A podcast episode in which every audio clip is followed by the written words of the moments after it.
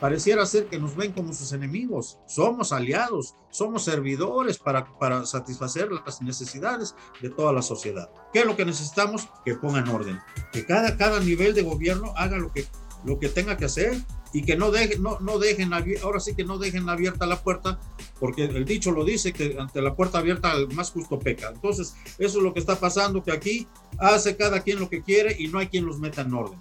¿Qué es lo que pedimos y queremos? Orden, sí.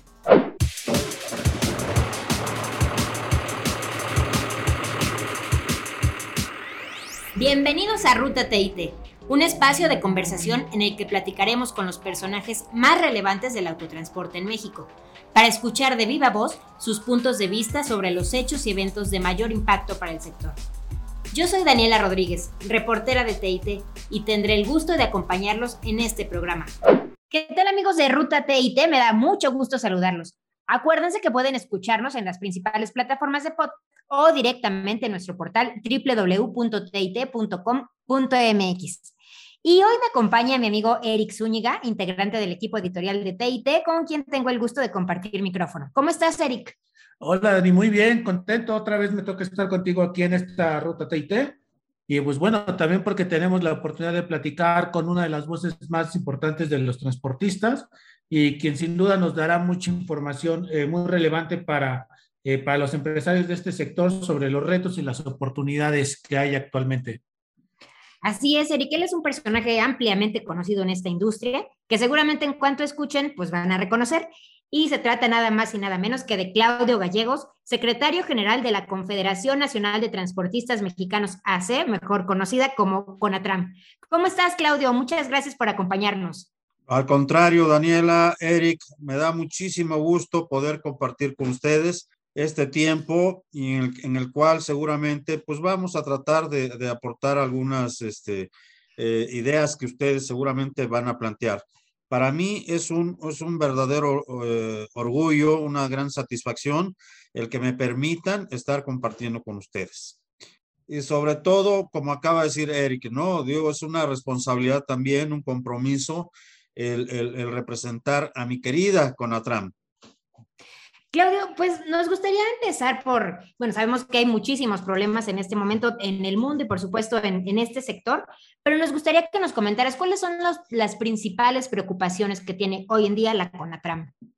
Ay, Dani, bueno, yo de entrada te podría decir que las principales, digo, hay, hay muchas, por supuesto, preocupaciones, porque el sector realmente está enfrentando una situación bastante difícil, bastante complicada. Máxime que venimos, que ya gracias a Dios, saliendo de, la famosa y tan eh, mencionada, que no mencionada, que vivimos una pandemia.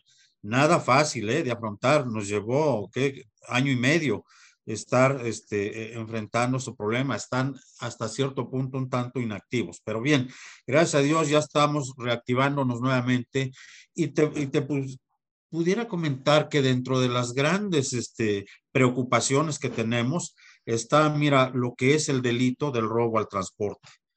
Es algo que hoy en día realmente nos preocupa, pero que no, no nos lleva solamente a la preocupación, sino a la ocupación también. ¿Por qué? Porque pues no es nada fácil. Sí, eh, eh, eh, el que los operadores, que el sector del autotransporte tenga que estar viviendo día con día tenga que desarrollar su trabajo en un estado de zozobra, de, de, de, pensar tan solo a qué horas van a ser sujetos de un robo. Y si a eso le, le, agregamos el hecho de que anteriormente tú decías, bueno, pues ya me robaron el camión, ya me robaron las mercancías y como que ahí paró. Hoy no, hoy lamentablemente, adicional a lo que acabo de mencionar, viene el secuestro de los operadores. Y hoy en día todavía enfrentamos un problema mayor que aparte que los secuestran, los tienen ahí secuestrados, obviamente, en tanto ellos terminan de hacer, de, completar su delincuencia, ¿sí? De vender la mercancía, llevarla, qué sé yo, a, a determinada distancia, al lugar, ¿sí? Todo ese tiempo tienen a los operadores secuestrados sin comer, sin satisfacer sus necesidades fisiológicas, en fin, qué sé yo. Pero ojalá todo parar ahí, no, sino el problema está que si a veces reacciona de alguna, de la manera que sea, terminan matándolos. Esa es otra situación bastante complicada, bastante grave que estamos enfrentando hoy en día. Si nos vamos por el lado del problema se da con los, con los diferentes eh, aspectos normativos que tenemos eh, que enfrentar hoy en día con las diversas este, dependencias del gobierno, en donde lamentablemente, y lo tengo que decir en ese sentido, hay cosas que no se mueven si no es a base de dinero. ¿Y eso cómo, cómo, cómo se llama? Pues corrupción, lamentablemente. Y aunado a eso, pues muchas veces vienen criterios pues muy, muy, muy, muy radicales o muy obsoletos, que porque tal norma o esto dice esto, pues sí, pero hay cuestiones que, que, que de repente te las hacen retroactivas cuando ya no debiera ser así. Por el otro lado, enfrentarte a un problema de, de falta de capacitación en muchos funcionarios, en muchos servidores públicos, que yo no sé si porque son amistades o yo no sé cómo llegan a, a ubicarse ahí, pero la cuestión es de que no llegan con el debido conocimiento, con la experiencia, y, pero sobre todo con, la atención que le tienen que dar al transportista. ¿sí? Entonces, ese es otro problema. La tardanza para llevar a cabo un trámite. ¿Y, qué te digo de los operativos que se llevan en, en, carreteras? Llámese por Guardia Nacional, llámese por la Sedena. Bueno, hay cuestiones que a veces hasta un cartero casi, casi te anda queriendo hacer un operativo. Entonces, para que vean ustedes de qué magnitud estamos hablando del problema.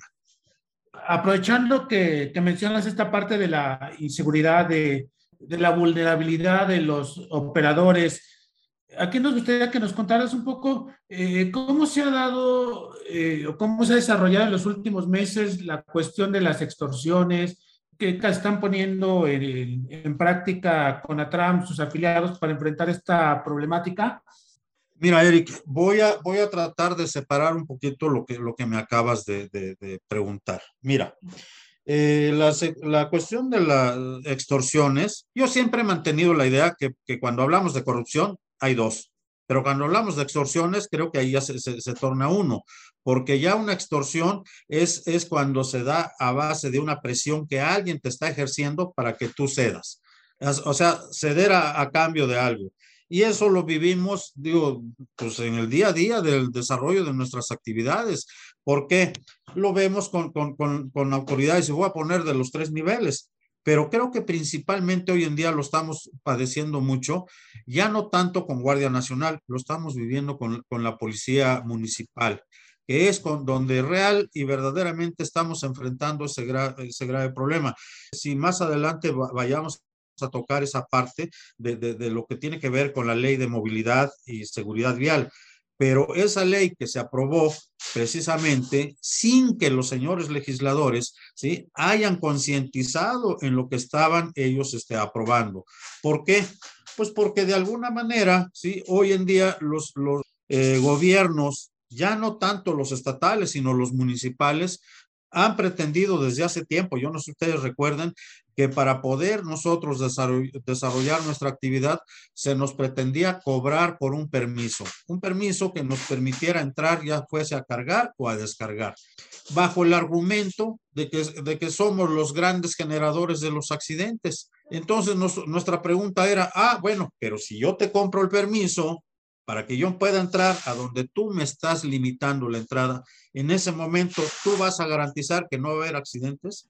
Ahora, los generadores de los accidentes, digo, yo no niego que hay veces que las propias circunstancias se dan para que también en un camión, camión de carga, de, de, de, del tamaño que sea, se den los accidentes, pero muchas de esas ocasiones son provocados por la imprudencia de los automovilistas, que porque ellos llevan un automóvil y tienen toda la visibilidad, piensan que, que, que el operador de un, de, un, de, un, de un tractocamión tiene las mismas condiciones. El, el, automovilista piensa que si su auto lo para en cinco metros, piensa que el camión también se va a parar en esa misma distancia. Entonces, cometen muchas imprudencias.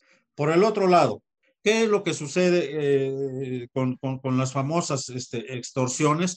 Pues si tú no entras o no caes en ese juego perverso de, de estos policías municipales, pues simple y sencillamente o te obligan a que, a que compres ese permiso o dices, o dices, bueno, pues mira, yo te puedo dejar que entres, es más, hasta te puedo acompañar, pero ya sabemos cuál es la, la, la, la medida, ¿no? Pues la medida es, hay que pagar.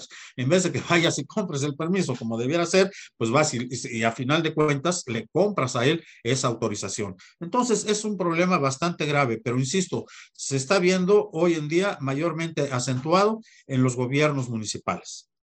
Hace una pequeña profundidad en este tema que tocas, porque creo que la ley de, de, de movilidad y de seguridad vial precisamente es uno de los retos que enfrenta hoy, ¿no? Poder poner eh, en cintura o meter a todos, a todos los tres niveles de gobiernos en el mismo cajón y no quiera uno sacar provecho de, de, alguna cuestión de esta ley, ¿no? Así es, así es, mira, definitivamente ahora sí que pusieron todo, como tú acertadamente dices, en una sola caja. Y ya sabes lo que va a pasar ahí, pues que entre, en esa caja, al estar los tres este, niveles de gobierno, empiezan, empiezan precisamente las diferencias entre ellos, y porque cada quien quiere, hacer lo que a cada quien eh, o le conviene o quiere establecer. Y por lo pronto, el directamente afectado, pues es el transportista. Y entonces ahí es donde nos llevan ellos justamente porque el gobierno federal te da una disposición el estatal te da otra y el municipal, que es el, insisto, el más abusivo, te da otra porque ese no te pregunta, ese ejerce su autoridad, ¿sí? Mala, porque mala autoridad, pero la ejerce. Y si no, pues terminas, ya, ah, porque aquí, aquí viene otro problema, que si no les das lo que ellos te piden, inmediatamente mandan a traer de, la grúa que es de sus socios.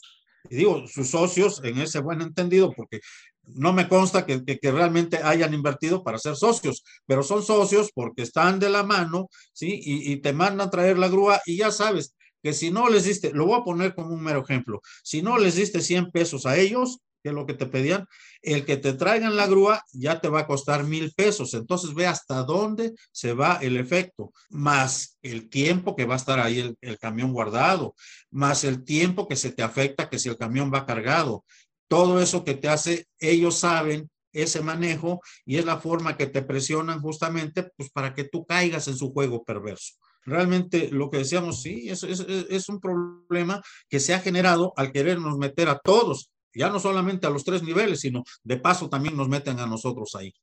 Claudio, pero entonces, ¿qué crees que necesitaríamos para que realmente esta ley general de movilidad y seguridad vial surta un efecto positivo? Pues lo que, necesitaría, lo, que, lo que necesitaríamos o lo que necesitamos re realmente es que esto, esto, primero que nada, que los señores legisladores no se presten a intereses de partido, que realmente puedan, digo, se los he dicho, por eso es que lo, lo puedo repetir aquí, que realmente ellos atiendan a quienes los pusieron ahí, a que atiendan realmente a lo que es la necesidad de la sociedad. Nosotros somos parte de la sociedad, obviamente. Desarrollamos una, una actividad para satisfacer la necesidad de la sociedad. Entonces, pareciera ser que nos ven como sus enemigos.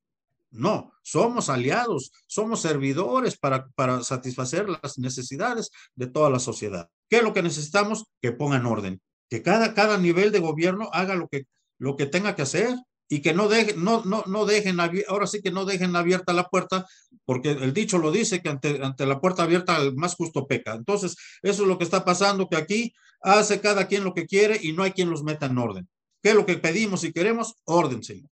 Oye, Claudio, y bueno, las autoridades presentan cifras que hay una reducción en, en la incidencia de robos pero como nos comentabas al principio, pues sigue siendo una preocupación y un, un tema latente para ustedes. ¿Cómo viven sus afiliados esta realidad de, de la inseguridad en las carreteras? Mira, Dani, yo creo que no solamente nuestros afiliados, ¿eh? porque este es un efecto que se da a todo el sector, ¿sí? Uh -huh. Sin importar a, a, qué organización, a qué cámara o asociación pertenezca. No, este es un problema realmente muy generalizado. Mira, e, esta parte es un tanto difícil pero, pero hay que mencionarla, porque si no la decimos, vamos a, a, seguir cayendo o creyendo que las cosas van caminando bien y esto no es cierto. Mira, para empezar, te puedo mencionar y espero no confundir. No hay una buena comunicación, no hay una buena coordinación a nivel de gobierno. y ahorita en este caso me estoy refiriendo concretamente al gobierno federal. Las cifras que nos presenta la Fiscalía General de la República son unos. Insisto, pongo un ejemplo. La Fiscalía General de la República te dice, a ver, al mes, al mes tenemos 50 robos. Viene el secretariado ejecutivo de la Secretaría de Seguridad y Protección Ciudadana y te dice, no, no, no, no, para nosotros son 30. Entonces, ¿qué dice? Ya, ya hay una disminución. Y Guardia Nacional, pues bueno, ellos que se, se, dedican, se concretan en poner a disposición o son los que llevan, por decirlo así, los delitos y todo eso, pues ellos se, se, manejan de acuerdo a las cifras que cada uno de ellos maneja. La realidad es que lejos de disminuir, aquí sí lo puedo decir, la tendencia es que va creciendo cada vez más y más. Pero independientemente de que de la mala coordinación, de la mala comunicación que pueda haber entre, entre las propias autoridades, hay una realidad.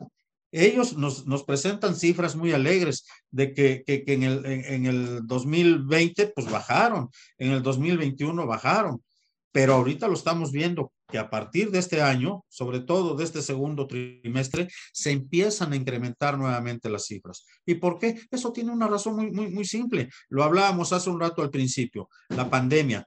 Lógico, cuando empezó la pandemia y se empezó a acentuar ese problema, pues la actividad, ustedes lo saben mejor que yo, bajó, bajó. Entonces, el movimiento del transporte, pues lógicamente no estaba al 100% como normalmente lo veníamos haciendo se redujo a un 50, a un 60, a un 40%, no lo sé, pero justamente también, pues en ese, en ese mismo eh, más o menos porcentaje, pues la delincuencia baja porque no tiene a quién robar, si los camiones están parados, ¿a quién le roban?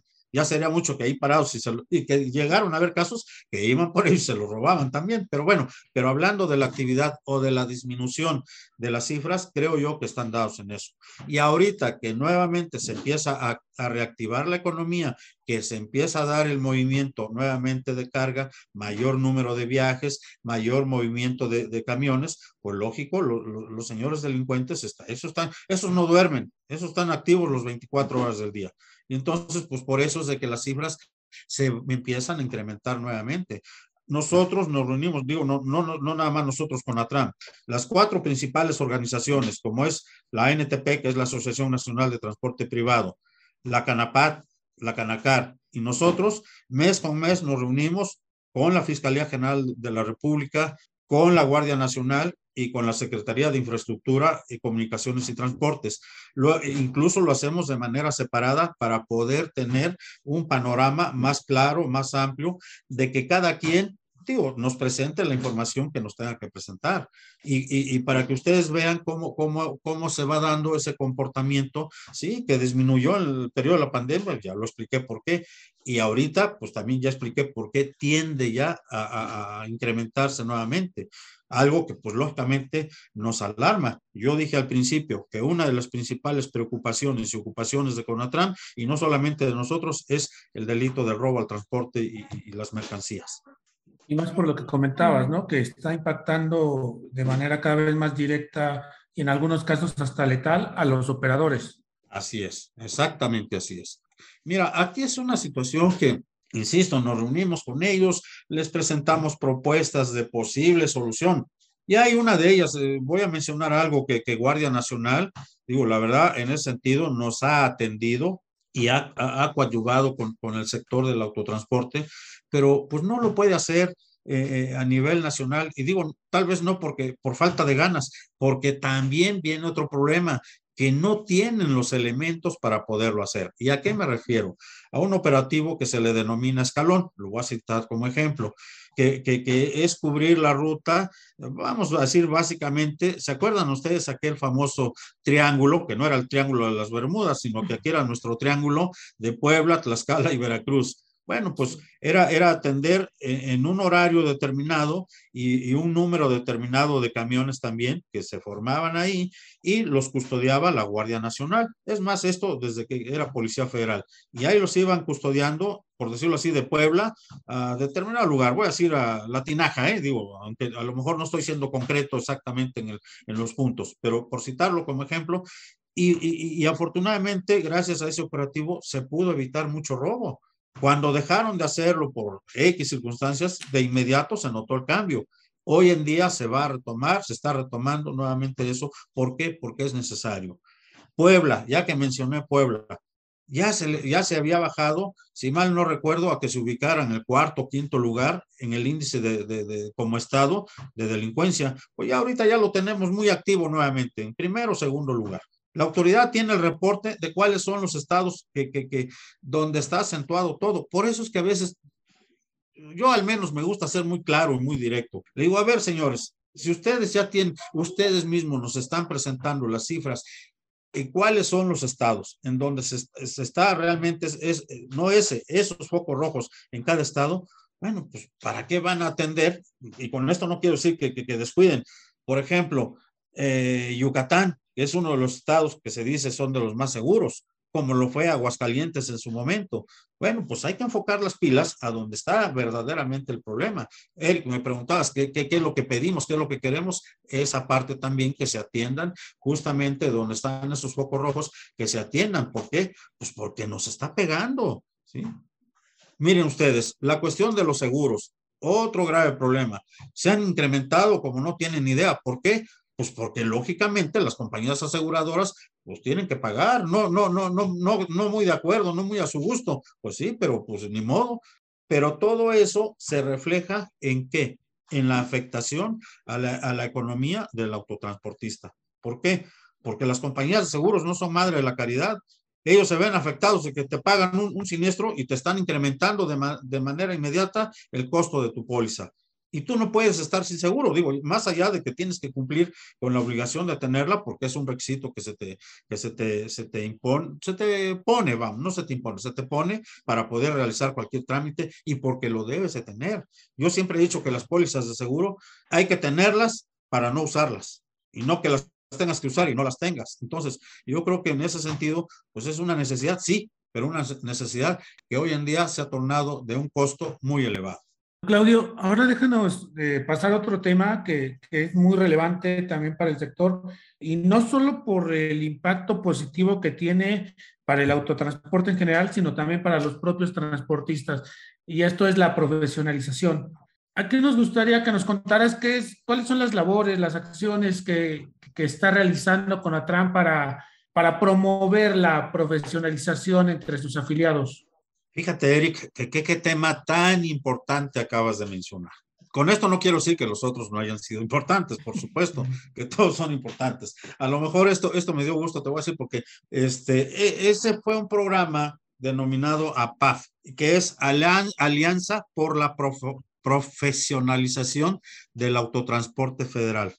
Por eso te digo que de alguna manera a lo mejor hasta me emocioné cuando mencionaste esto de que qué estamos haciendo. No, no lo estamos haciendo apenas. Esa ha sido una ocupación que hemos venido desarrollando desde hace tiempo, pensando, entre otras cosas, cuando, cuando la, la cuestión del delito, del robo no era tal vez tan fuerte como ahora, pero nos preocupaba y nos ocupaba siempre el cuidar la cuestión de la capacitación, no solamente para los operadores, sino para las empresas también, porque a final de cuentas van así, ¿sí? Van hermanados. Entonces, esa, esa alianza que se dio en un momento dado, en donde ahí participamos, si mal no recuerdo, Canacari y Conatra, si mal no recuerdo. La cuestión es de que sí trabajamos, hemos venido trabajando, pero no fue nada más eso como quien dice, cuando prendes un cerillo y se apaga y ahí. No, no vimos que eso nos dio resultado y eso realmente nos abrió la visión para seguir trabajando en la cuestión de la capacitación.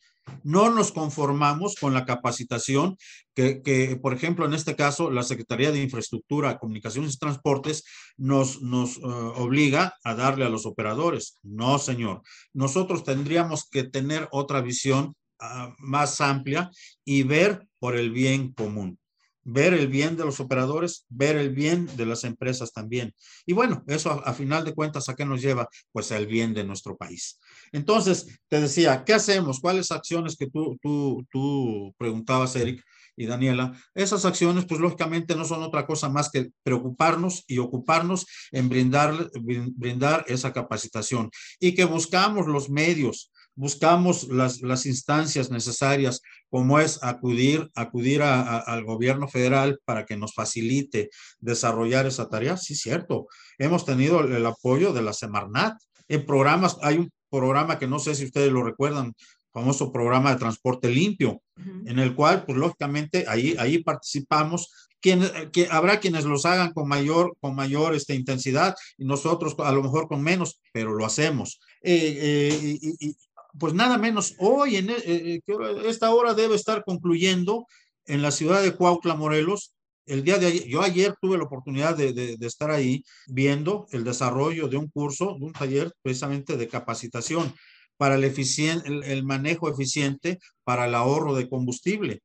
Y tú vas a decir, ah, bueno, pues sí, pero ese ahorro les va a traer como beneficio a las empresas. No, no, no, no, no, no, no, no es nada más ahí. Independientemente que se capacite el operador, que se capacite la empresa y que sí, efectivamente, se pueda tener un ahorro sustancial, porque tú sabes que el mayor consumo que se tiene en la operación de un vehículo es el consumo del diésel. Entonces, pero más allá, tenemos que atender, que es lo que nos lleva también, tener la visión de cuidar las famosas este, emisiones contaminantes, que eso nos pega a todititos, ¿eh? Ese dice, yo, es que yo no soy transportista, pero, pero respiras. Y entonces, y respiras de todo eso. Ya nosotros siempre nos ocuparemos por hacer lo que a nosotros corresponde. Y de paso le pedimos al gobierno pues que haga lo, demás. Ve tú aquí en la ciudad, digo, en la zona metropolitana, la zona urbana y suburbana, los propios vehículos de, de, del gobierno de, la Ciudad de México, hoy en día creo que ya poco a poco han ido haciendo caso, pero antes, pues eran unas verdaderas chimeneas y ahí los traían el, transporte suburbano, pues qué decir también.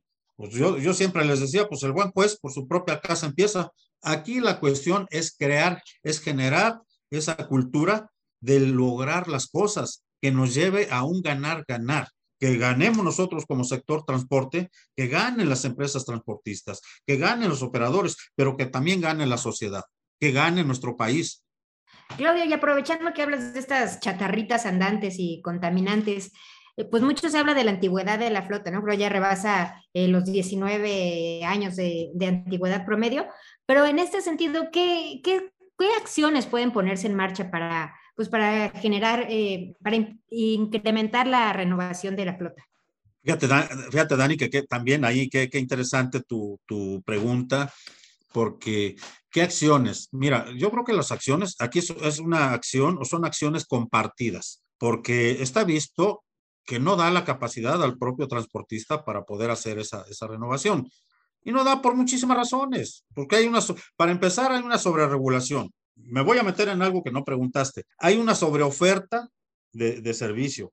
¿Y eso a qué nos lleva? Pues que a veces nos andamos haciendo la competencia desleal. Pero bueno, a ver, tratando de contestar a tu pregunta. Yo creo que, y te decía que este es, este es, una, es un compromiso o una responsabilidad compartida. De hecho, esto también nos lleva, ustedes seguramente deben de recordar que nosotros tuvimos hace algunos años el programa de renovación vehicular. Yo siempre he estado en contra de denominarle de chatarrización, pero bueno, para mí es renovación vehicular. Lo tuvimos, funcionó, pero lamentablemente pues vinieron cambios, vinieron visiones diferentes, dijeron, es que ahorita no se puede, es que ahorita no hay recursos, es que eh, eh, lo que sí hay, múltiples excusas, múltiples argumentos para decir que no. ¿Y eso qué está haciendo? Pues que se haya parado. No solamente se, se paró totalmente el, el programa, el proceso de la renovación vehicular llegamos a estar en condiciones de poder, de poder entregar dos unidades de modelo anterior por una nueva o seminueva. Estaba muy bueno el programa. Lamentablemente también, de, déjenme decirle, hubo mal uso, pero no, no, mal uso como ellos nos señalan del transportista. ¿eh? Ojo con eso. Eso nos llevaría en otro momento un poquito de tiempo para entrarle al desglose de cómo estuvo. Eh, aquí, aquí como dicen en mi pueblo, tanto, tanto peca el que mata como el que le agarra la pata. Y aquí hubo de los dos, o de los tres, o de muchos más, que resultaron beneficiados. Fíjense nada más, el, transportista haciendo el esfuerzo, viéndole a ver cómo empeñaba, cómo vendía o esto o lo otro, para poder, poderse hacer de un vehículo un tanto de modelo más reciente. Y los otros vivales, aprovechándose de eso, llevándose a sus arcas, ¿verdad? El, el, beneficio también.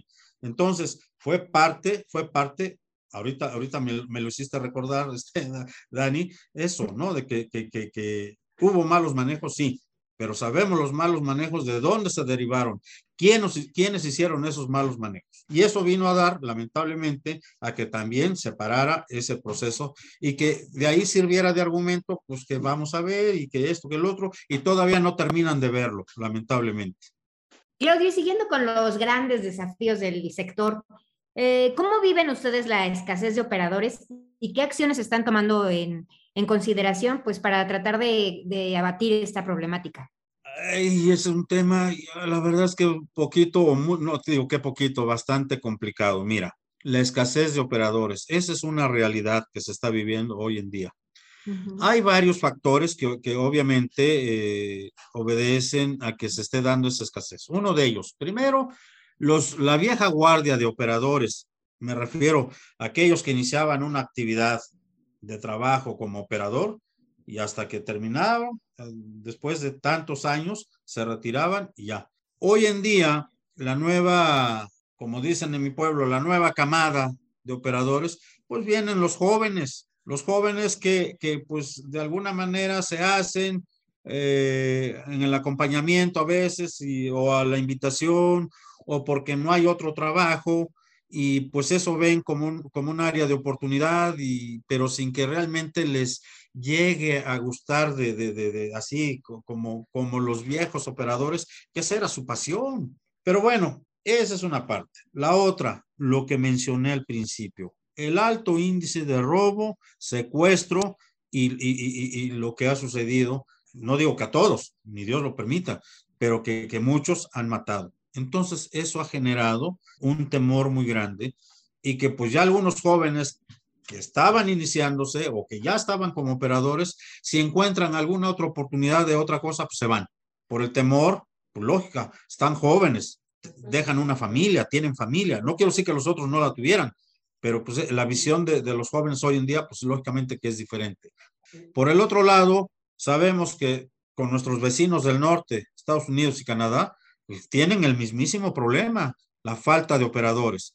Y pues un operador, cuando empieza a ver el billete verde, pues se emociona.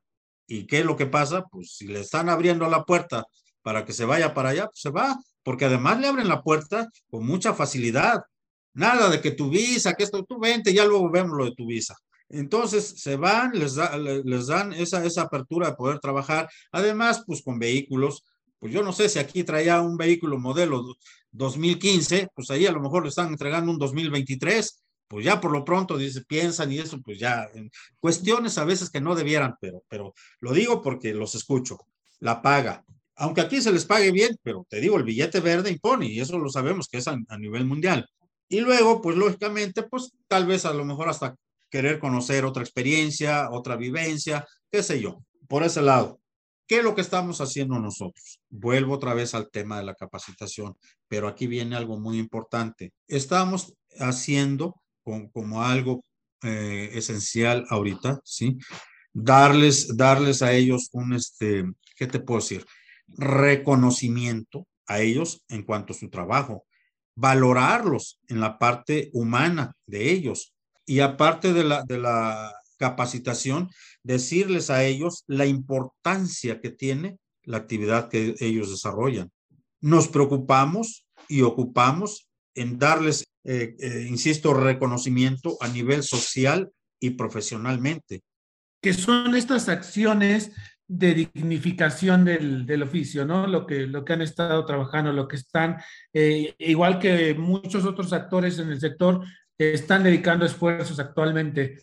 Cuentas, eh, con Atram, ¿qué es lo que está haciendo? Igual sus afiliados, ¿qué es lo que están haciendo para impulsar esta dignificación del operador? Tratando de, impulsar algunos programas entre la capacitación, que dentro de esa capacitación se consideren aspectos no solamente técnicos, no solamente cuestiones de que cómo me vas a redituar un beneficio que operes bien el camión, no, sino cuestiones que vayan también en la cuestión humana que ellos puedan sentirse arropados, que puedan sentirse que son parte importante dentro de la empresa, como personas, no solamente como operador, pues, que, se les haga ver que la familia es una parte fundamental y que ellos que están al frente de una familia son parte importante. Entonces, eh, eh, son, son de las cosas que nosotros buscamos, ¿sí? El dignificar su, su, profesión, porque a final de cuentas pues, son, son, son, son, son personas profesionales. Yo te puedo decir, y, quizás hasta asegurar, que un operador gana mucho más dinero. No digo que todos, pero que incluso algunos médicos, que algunos abogados, que algunos contadores, digo, no me quiero meter en profundidades porque me van a odiar los que me están escuchando, que sean contadores o médicos. Considerarlos dentro de, dignificarlos dentro de, para que se sientan parte importante, que no se sientan como, insisto, la, mayor, la mayoría de la sociedad los, los tiene ahí como los patitos feos. Oye, Claudio, y bueno, si la pandemia golpeó a las grandes flotas y a las empresas muy bien establecidas, sin duda el hombre camión también le dio un golpazo que pues incluso a veces terminó con su patrimonio. ¿Qué situación ves actualmente eh, en el hombre camión después de, haber sufrido la pandemia? Fíjate que, fíjate, Dani, que, que esa parte también es muy importante, pero ¿qué crees que el hombre camión, afortunadamente diría, como tal, pues siempre estuvo ahí permanentemente. Él no pudo haberse dado el lujo de decir yo paro. Le tenía que buscar.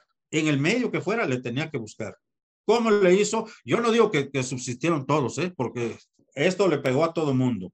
Y como tú acertadamente dijiste, grandes empresas, y tal vez si no, si no, si no eh, quebraron en su totalidad, pero sí pararon y se afectaron, no sé, en determinado porcentaje fuerte. Pero yo creo que el hombre camión, al menos hasta ahorita, eh, según yo lo, lo, tengo visualizado, sí resultó afectado, pero, pero ha sido constante, ha sido permanente su búsqueda de trabajo, porque si no trabaja no, no, no, no, no puede subsistir.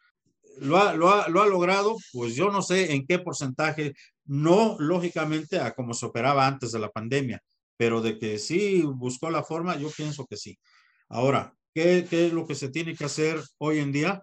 Pues buscar, buscar esas, eh, ese acercamiento con las empresas que requieran de los servicios y que volteen a ver al hombre camión, que a final de cuentas, pues mira, yo digo que, que es tan eficiente y tan profesional. El que traiga un camión un poquito cansado, no deja de, de, de, de que sea un, un buen prestador de servicio. Yo sé que, yo sé que algunos amigos que me van a escuchar van no van a estar muy de acuerdo conmigo, pero yo tengo que pensar en mis hombres camión. Muchísimas gracias por, por habernos regalado estos minutos y dan, darnos chance de haber abordado todos estos desafíos que, como dices, pues enfrenta todo el sector autotransporte. Dani, Eric, pues para mí de verdad fue un verdadero placer, una gran satisfacción el haber podido compartir con ustedes estos minutos. Y bueno, pues ahora sí que Esperemos que esta situación se mejore.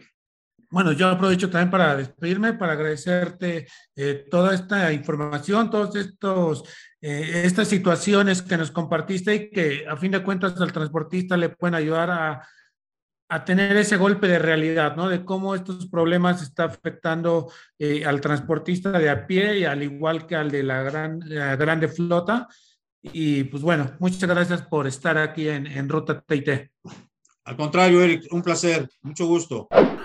Los invitamos a mantenerse informados de la actualidad del autotransporte en nuestro portal www.tit.com.mx y en nuestras redes sociales. No olvides activar las notificaciones para enterarte cuando un nuevo episodio esté disponible. Recuerden que nos encontramos el próximo episodio en la ruta correcta, por supuesto, en la ruta TIT.